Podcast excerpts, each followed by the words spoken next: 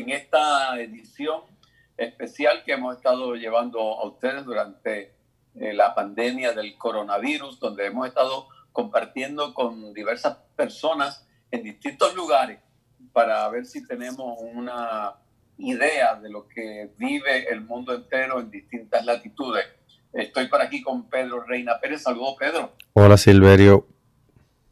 Y te felicito por la extraordinaria columna que publica el periódico Nuevo Día, ayer en su edición digital, hoy en su edición impresa, sobre la mirada que le das a lo que está sucediendo en, Puerto Rico y en el mundo. Y hoy tenemos el placer de tener directamente desde Uruguay a la socióloga, economista, persona que ha estado muy activa en los medios en Puerto Rico, pero tiene también la experiencia de vivir en Uruguay y de tener contacto con el resto de Latinoamérica, la querida amiga Marcia Rivera. Saludos, Marcia.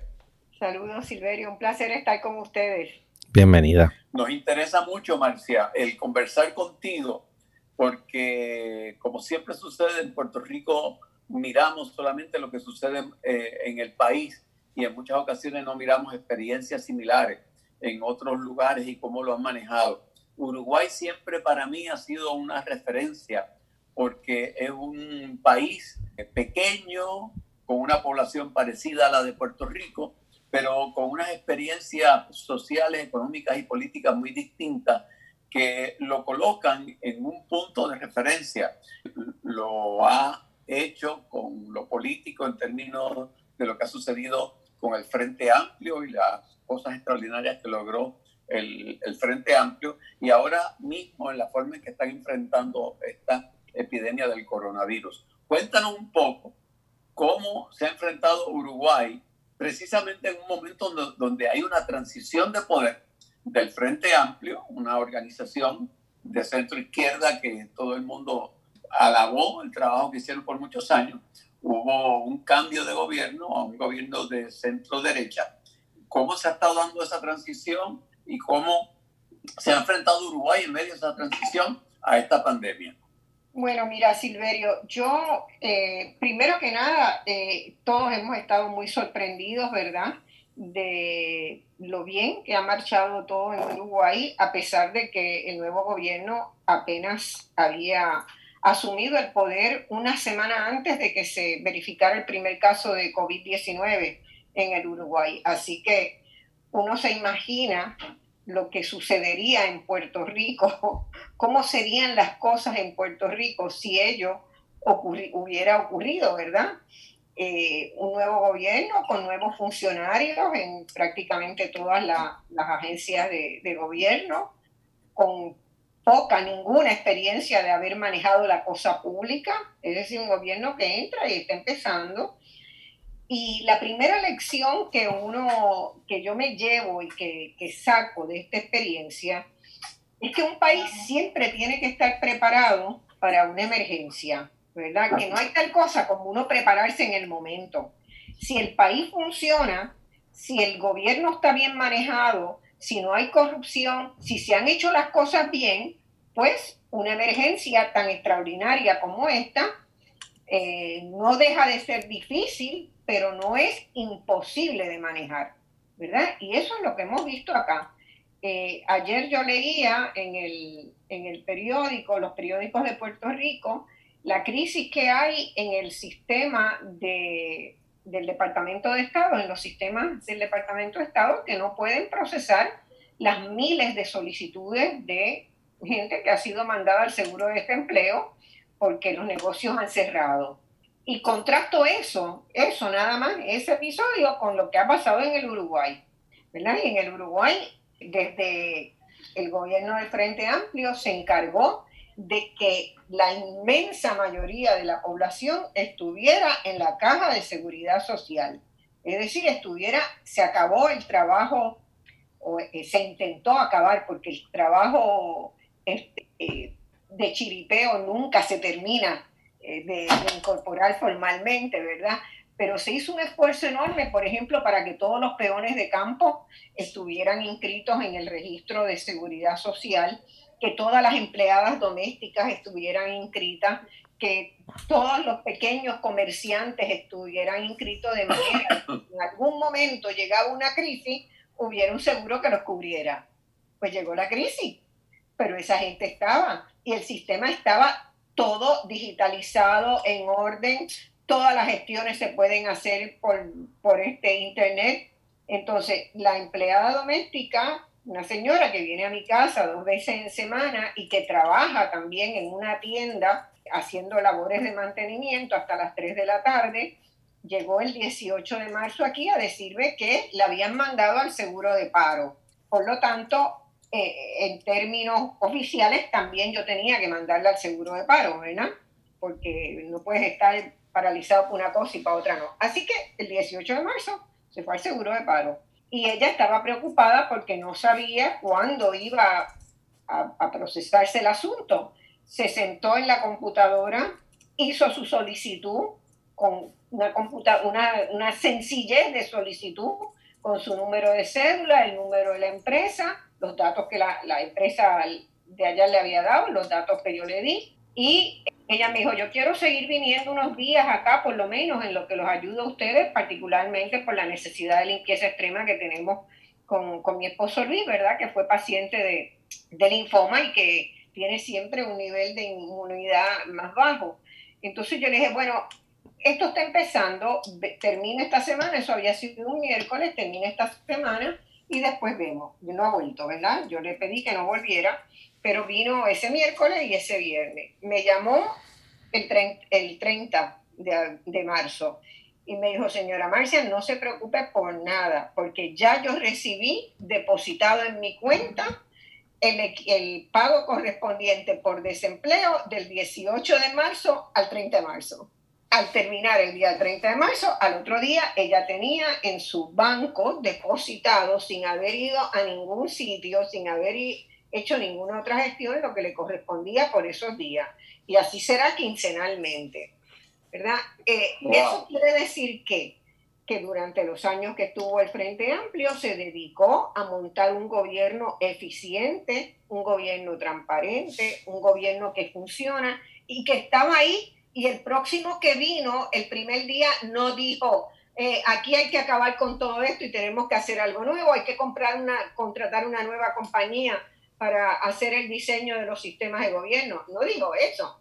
Digo, esto está bien, está funcionando, seguimos con eso. Así cada una de las cosas. Entonces, la, la, lección que uno saca es que un país siempre tiene que estar preparado para enfrentar una emergencia y tiene que estar preparado con un gobierno electrónico, un gobierno abierto, un gobierno eficiente, un gobierno que no necesite que tú vayas a estar haciendo grandes colas para pedir un servicio, porque los servicios son tu derecho, porque se trabaja desde la perspectiva de construir un gobierno para que sirva a la gente, porque los servicios gubernamentales son derechos. De la misma manera te digo, en el ámbito de salud, ¿verdad? Todo está montado para prevenir, para prevenir. Y los servicios ya ahora, por ejemplo, Uruguay tiene autorizada la telemedicina y la ha estado usando durante todos estos días. Fue muchísimo más racional. De lo que yo hablo es de dos dedos de frente. Claro. De dos dedos de frente. El, el Frente Amplio logró, en los 15 años que estuvo, preparar al Uruguay para que esto pudiera marchar bien en cualquier circunstancia. Pero además, detrás de esos 15 años también había un proceso de construcción de ciudadanía muy fuerte. Y aquí no, no, hay, no hay cuarentena obligatoria, hay cuarentena sugerida y la gente la adhiere, no hay toque de queda, no se han multado a nadie por salir en las noches, no se gastan recursos del aparato de Estado para perseguir al que delinque una orden de control como las que ha dado la gobernadora. Esos recursos se usan para mejorar en los servicios médicos, que es a donde se tienen que estar usando ahora. Gracias, Marcia, por aceptar nuestra invitación para conversar sobre tu experiencia en el Uruguay. Yo, escuchándote, pensaba que en Puerto Rico, que siempre se va por la vía punitiva, y la del castigo, y eso eh, acentuado además por el hecho de que la gobernadora en su ademán parece una fiscal cuando a veces intenta explicar las cosas y justificarlas como si estuviera frente a un estrado. no toma en cuenta, por ejemplo, el hecho de que en lo que va de estas cuatro semanas de confinamiento, casi mil policías de Puerto Rico están fuera de servicio simplemente porque han tenido que asumir una cuarentena preventiva porque o tienen familiares o parientes o dolientes que, dieron positivo. Así que en, el caso nuestro, que ya tenemos una policía mermada, porque sabemos que los salarios que se les paga a la policía son muy bajos y la, fuerza policial ha, visto cómo muchos de, de sus miembros o se jubilaron o se marcharon de la isla. Tenemos entonces este escenario, ¿verdad?, en el que se nos, se nos habla desde una voz autoritaria y, yo en la columna que Silverio aludía, pues decía que yo eh, tenía, ¿verdad? Compartía las dudas respecto a la legalidad de, del controlar la circulación de la gente como se ha hecho, pero entendía el imperativo moral de que la gente se cuidara y de que hubiese una actitud proactiva eh, respecto a lo que tenía que, suceder para que la, la, pandemia no nos golpeara más duro. En el caso de Puerto Rico, nuestro sistema médico hospitalario está colapsado antes de que llegara el COVID-19. Simplemente por todas las ineficiencias que hemos tenido, la privatización, el, problema estructural con el Medicare y, eso todo pues, pues nos impacta. Me, preguntaba, sin embargo, ¿verdad? Contigo es la primera persona que hablamos que está en un calendario diferente al nuestro. Eh, antes de que empezáramos a grabar te mencionaba que empezaba el otoño en Montevideo y aquí nosotros estamos en la primavera. Para aquellos que nos escuchan, pues el, Uruguay está en el calendario austral. Eh, sur en el hemisferio sur y eso hace que, estemos en, dos tiempos diferentes. Mientras acá estamos llegando a la primavera, allá está llegando el otoño. Me pregunto en, ese sentido, hablabas de la construcción de ciudadanía. ¿Cómo lo ve el ciudadano, verdad? ¿Cómo se informa el ciudadano uruguayo? ¿Cómo accede a la información en este momento? Para empezar, hay muchísimos, hay portales, hay portales oficiales desde, desde la presidencia, hay portales que han, que han, en los cuales se han asociado negocios para dar información de horarios, de cómo acceder a mercancías sin, sin tener que salir de la casa. Hay, hay mucha iniciativa ciudadana.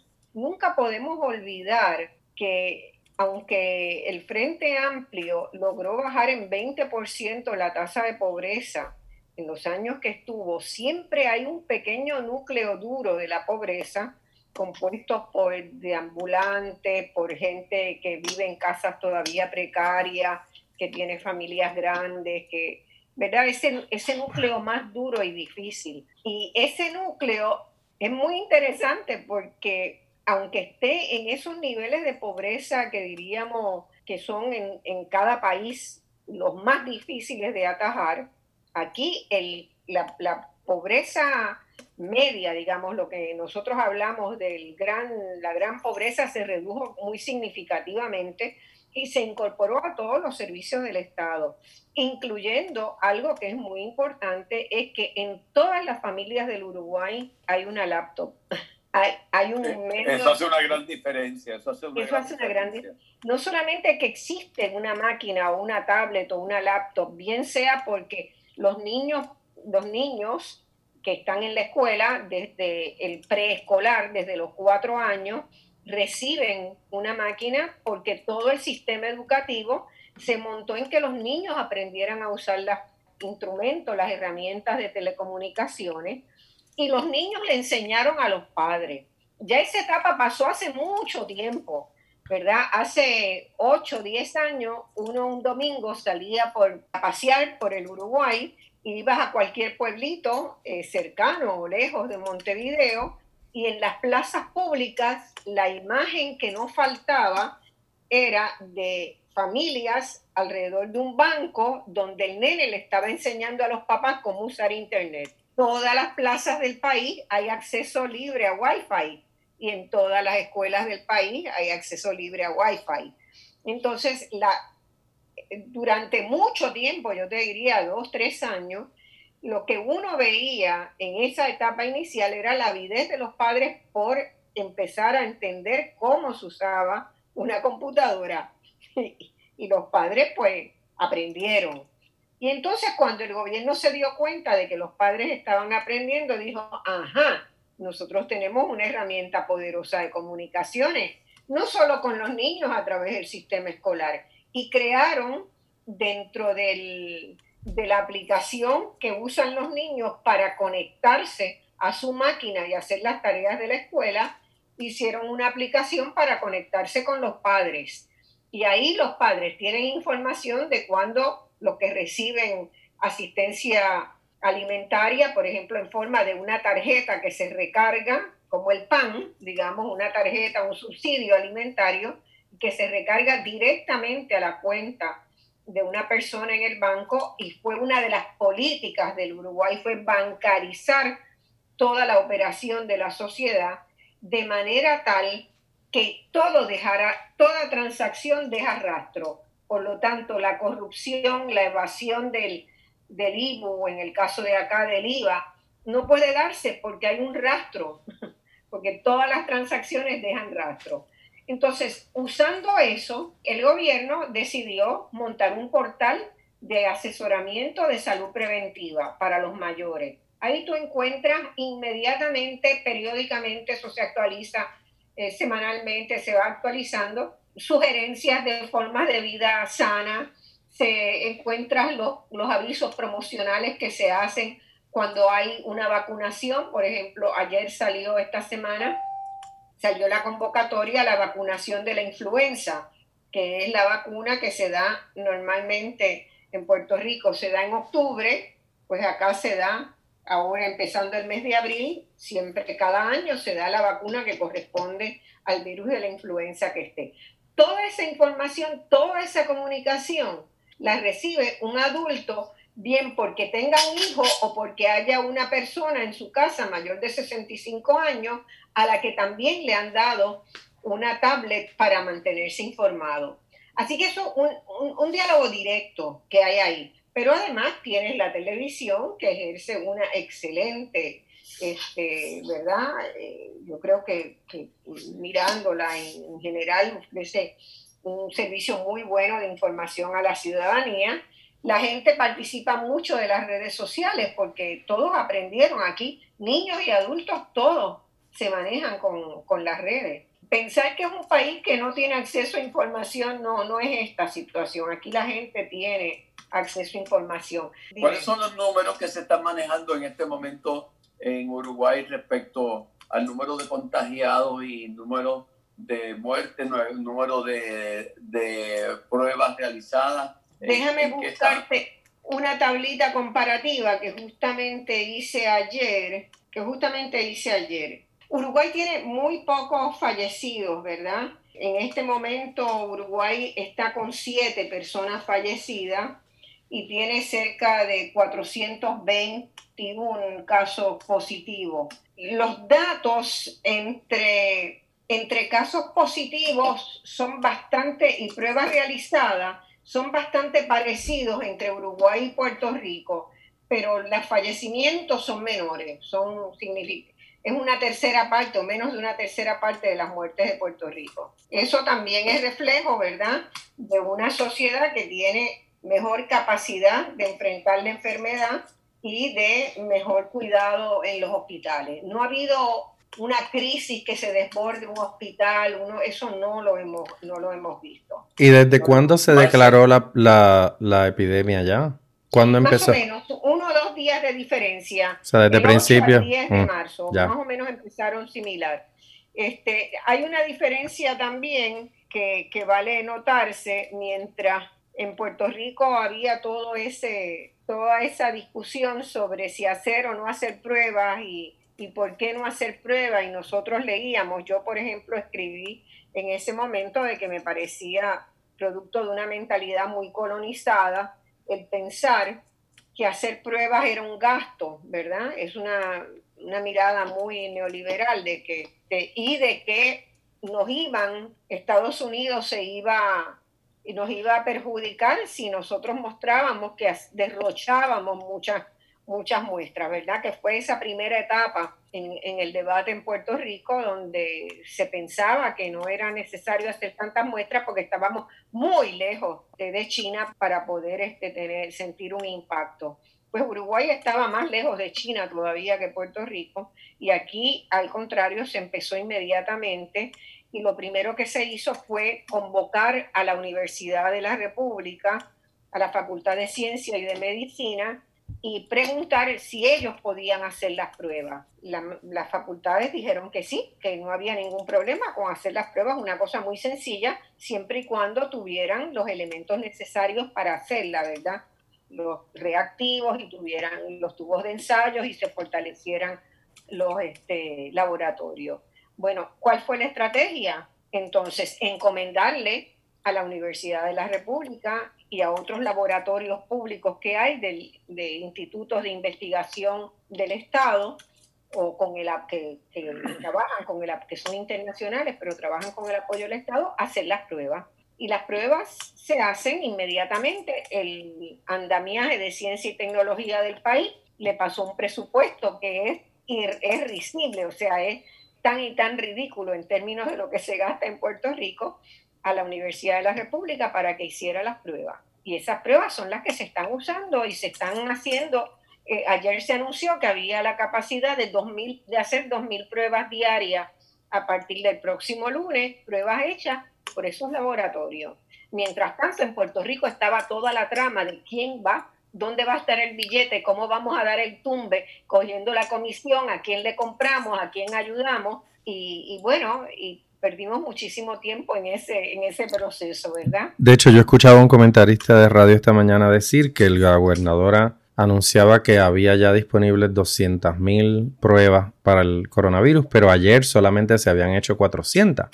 Y entonces la pregunta que el comentarista se hacía es, o sea, ¿cómo es posible que habiendo un abasto tan grande solo sean 400? Es que las están guardando para entonces distribuirlas en las próximas semanas. ¿Cuál es la lógica? Pensaba él, precisamente aludiendo a lo que tú este, dices. La lógica probablemente este, no es ni siquiera esa, es que no tienen el, andamiaje, la capacidad para tomar esas pruebas. Y ahí es donde nuestra universidad, nosotros tenemos varias facultades de medicina, tenemos en Ponce, tenemos en Bayamón, tenemos la UPR, tenemos, nosotros tenemos muchísimos más recursos que, los que tiene el Uruguay para haber asumido esa tarea, muchísimos más. Tenemos un andamiaje de haber tenido industria biofarmacéutica desde hace mucho tiempo. Entonces, ¿por qué no se incorpora, verdad, los recursos que tenemos? ¿Por qué no buscamos resolver con lo que tenemos? Y acá se ha hecho con muchos mejores resultados hay muchas menos muertes, están todos los, los trabajadores de los, hospitales tienen sus equipos, inmediatamente se puso un equipo también a fabricar este, mascarillas, pero nosotros todo lo pensamos en términos comerciales y a quién le podemos dar el beneficio de esa ganancia. Claro. E-, ese es un problema ético y político, es un problema ético y político. Hablando de, de un problema ético y político, hoy yo capturé una imagen que me impactó, para mí fue devastadora.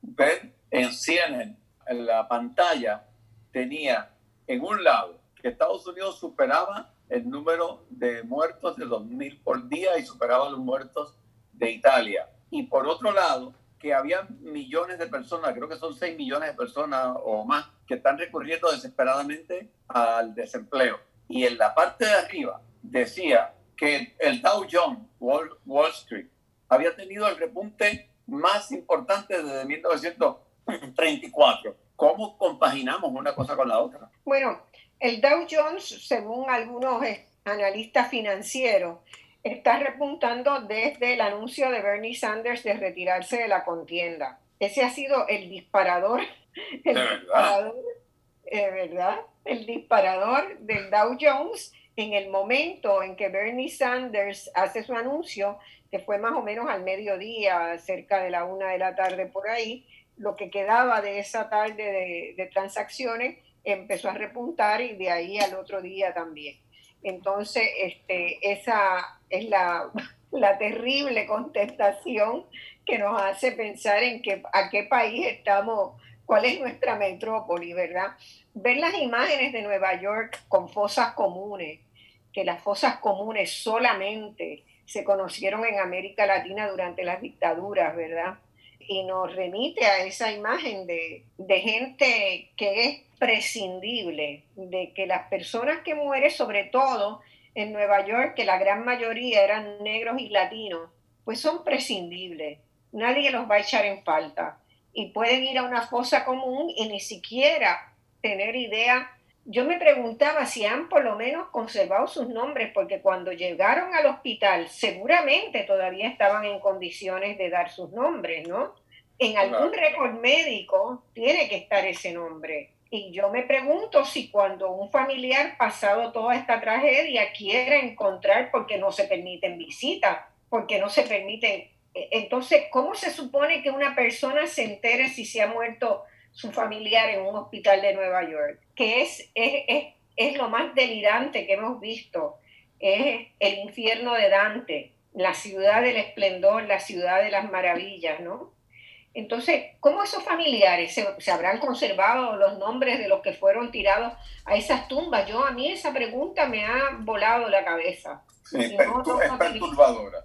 Es una, es una pregunta que perturba porque tenemos gente cercana. O sea, todavía yo creo que los puertorriqueños no nos, hemos, no nos hemos enterado cuántos puertorriqueños son parte de esas estadísticas eh, de la ciudad de Nueva York, que, que sospecho que deben ser una gran proporción una gran proporción y una gran proporción de dominicanos, de población dominicana. Yo por, por este, amistades en Nueva York con las que he conversado en estos días, pues sí son los eh, puertorriqueños, eh, negros y dominicanos son los más este, afectados, los que más han muerto en la epidemia. Y otra vez hay, hay todo el tema de la comorbilidad, ¿verdad? Porque Estados Unidos es, una, es el país desarrollado, entre comillas, que más desigualdad tiene y tiene una población que vive en el tercer mundo. Y esa población es la población, parte de la población latina, particularmente de los que llegaron más tarde a los Estados Unidos, ¿verdad? De los que llegaron después de los años 70, que, que se empieza a se empieza a agudizar la desigualdad en los Estados Unidos eh, y esa población pues come mal, no tiene servicios de salud, tiene diabetes, empezó a hacer una diabetes hace 20 años, pero no se enteró porque nunca pudo ir a un médico, no tiene servicio de salud. Y cuando un virus como este le ataca, entra en ese espacio de, la, de los elementos que coinciden para agravar la acción del virus, pues son los primeros que se van. Claro, es sencillo, es sencillo otra vez. Es una ecuación muy sencilla. Si tú comes mal, si no te atiende, si no no tienes conciencia de la necesidad del ejercicio, de la necesidad de, aguantarte en el azúcar, de eh, no te atiendes a eh, situaciones ¿verdad? de hipertensión en, en familias donde la hipertensión baila todos los días porque en los niveles de estrés que se manejan en la pobreza y las enfermedades que se han documentado que generan la pobreza son las que en una situación de crisis como la que plantea este virus te disparan las cifras de mortalidad. Por eso es que mueren más, más latinos y más negros. No es porque voluntariamente quieran morir, es que no tienen los niveles inmunológicos ni la, ni la capacidad de, de, atenderse y prevenir, fortaleciendo su organismo, ¿verdad? Como han tenido los blancos. Y eso es algo que nos debe, yo escribí también una columna que se publicó antier, eh, eh, sí, anteayer. Esa la vi, esa la vi eh, planteando que ahora no podemos irnos de Puerto Rico. O sea, la, válvula de escape se cerró porque la gente va a tener conciencia de a lo que se expone yéndose a Estados Unidos. Y puede ser que algunos de esos despedidos de los hospitales, que también, ahí es que yo pienso que hay tan poca conciencia ciudadana y tan poca solidaridad ciudadana, como los planes médicos van a despedir personal médico en el momento que más se necesita, no son ni siquiera capaces de hacer un acto de solidaridad y decir, yo voy a destacar este personal que tengo en exceso aquí y lo voy a destacar, lo voy a prestar para que esté dos semanas atendiendo en el centro médico o en el hospital universitario, en el hospital municipal. Ni siquiera se les puede ocurrir eso. Entonces ya eso habla de una cosa que, que raya, raya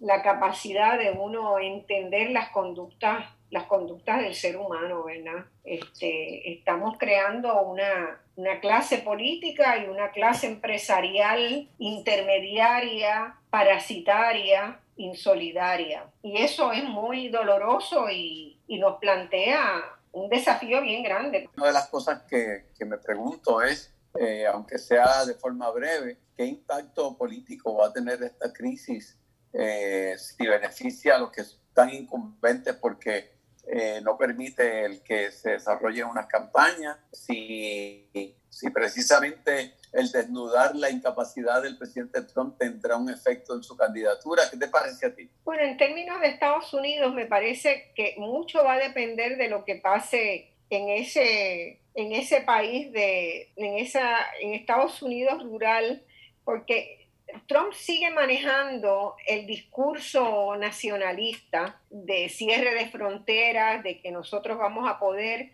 una vez se hayan liquidado y se hayan muerto esta gran cantidad de latinos y de negros, esos no van a querer volver aquí. Él puede, todo eso lo puede convertir en elementos de campaña lamentablemente interesantes para la población estadounidense. Eh, eh, y, y, eso preocupa, ¿verdad? Porque preocupa que después de esta experiencia y del daño que el mundo ha sufrido por las políticas y las actitudes del presidente Trump, porque no solamente somos los puertorriqueños y Estados Unidos, es el mundo, o sea, el resto del mundo. Tener a Trump de nuevo es algo que, a uno le hace pensar si no quisiera irse a vivir a, a otro continente. ¿verdad? No, y la pregunta es, eh, eh, porque ya no solamente a Puerto Rico, me parece que la reelección de Trump significa eh, al mundo entero, significa un peligro, a mi entender. Sí, claro, claro que lo significa, pero quien lo votan son los estadounidenses. Si le dieras al mundo la posibilidad de votar por el presidente de Estados Unidos, te aseguro que no salía electo ni de casualidad, pero el mundo no vota. Así que, que eso es una decisión de Estados Unidos. En términos de Puerto Rico, yo tengo la sensación de que, bueno, ahora estoy escribiendo un ensayito sobre el día, de, el, eh, ¿verdad? El próximo día, el, el, día después de que acabe la cuarentena y de acabe esta pesadilla. Pero yo creo que hay muchas cosas interesantes que van a surgir. Por ejemplo, en el ámbito de la educación, me parece que están muy contados los días de las universidades presenciales, ¿verdad? Que las universidades van a hacer por lo menos una movida a, a, una, a unas metodologías de trabajo universitario mixto, porque todo el mundo estuvo obligado a aprender. Si no habían querido aprender antes, yo tengo un montón de compañeras, de compañeros y compañeras que nunca les interesó hacer nada tecnológico. Yo no estoy en ese bando porque yo siempre he sido hipertecnológica, pero, pero muchos les costó, les costó montar una clase en Moodle, les costó eh, aprender a usar Zoom, les costó mucho. Eh, pero yo creo que las universidades definitivamente su gran desafío es pensar una metodología blended, eh, mixta, y eso va a, estar, va a estar ahí. Yo creo que en términos de la, de la educación básica, me parece que una de las cosas que también va, va saliendo a flote es la necesidad de repensar, reconceptualizar la educación técnica en, este, en esta cuarentena, la gente creo que captó su propia incompetencia. La gran mayoría de los puertorriqueños captaron su propia incompetencia para resolver un problema sencillo en la casa, de, de plomería, de electricidad. De, ¿Por qué? Porque eso se lo dejamos siempre al reemplazo, ¿verdad? Nos crecimos en la cultura de se te dañó la plancha, la reemplaza, se dañó la licuadora, la tiras y compras otra. Yo creo que en, esta, que en este proceso la gente puede haber pensado que puede estar tres semanas sin ir a un centro comercial y no se murió. No, no se murió de no ir a un centro comercial. Eso a mí, yo estoy feliz de la vida de que haya pasado, porque me parece que la gente puede, ha tenido la oportunidad de reflexionar de cómo el salir de compras resuelve muchos problemas mentales de la gente que en esta coyuntura pues tuvieron que enfrentarlos de otra manera.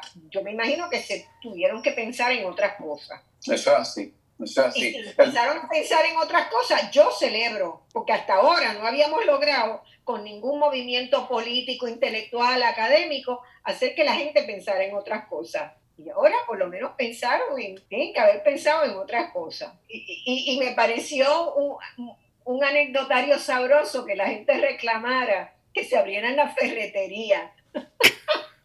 Eso fue genial, tú sabes. Eso ha sido genial. Así que yo creo que en la educación va a, va a tener muchos cambios. Creo que las empresas van a aprovechar este momento para hacer reestructuración y van a sacar mucha gente. Va a quedar mucha gente en desempleo permanente y ahí es que tenemos nosotros que empezar a inventarnos el nuevo país. Un nuevo país que puede venir por, por industrias nuevas que levantemos, como la de, la de la energía solar, ¿verdad? como la expansión de la agroecología. Yo estoy pensando mucho en eso y estoy, tengo una listita de como 20 líneas industriales que podemos levantar a partir de los que van a quedar desplazados porque muchas empresas van a decidir reducir 10-20% la plantilla laboral, no tengo ninguna duda. Bueno, Marcia, esperamos con ansias ese, ese ensayo porque me parece que estas impresiones que acabas de compartir con nosotros dan, dan para pensar. Te damos las gracias desde acá, desde San Juan. Silverio, yo creo que está por allá por Cupey, ¿verdad? Por Cupey, exacto. Le damos las gracias también a nuestra audiencia y les pedimos que nos den like en Facebook, que estamos allí como Marullo y en Instagram y en Twitter como arroba Marullo Media. Comparta los enlaces con su comunidad, con sus redes sociales. Yo, mientras tanto, pido, soy Pedro Reina Pérez, le doy las gracias a la doctora Marcia Rivera Hernández por estar con nosotros. Saludos, encantados en estar con ustedes. Bueno, gracias Marcia, gracias Pedro. Marullo es un proyecto de Agora Cultural Architects. Las productoras ejecutivas son Elsa Mosquera Sterenberg y Beba Rivera. La gerente de desarrollo y contenido es Ángela Marí Sánchez. El diseño gráfico es de Lidimaria Ponte Tañón, la fotografía es de Javier del Valle, la música original de Guarionex Morales Matos y la locutora es Fabiola Méndez.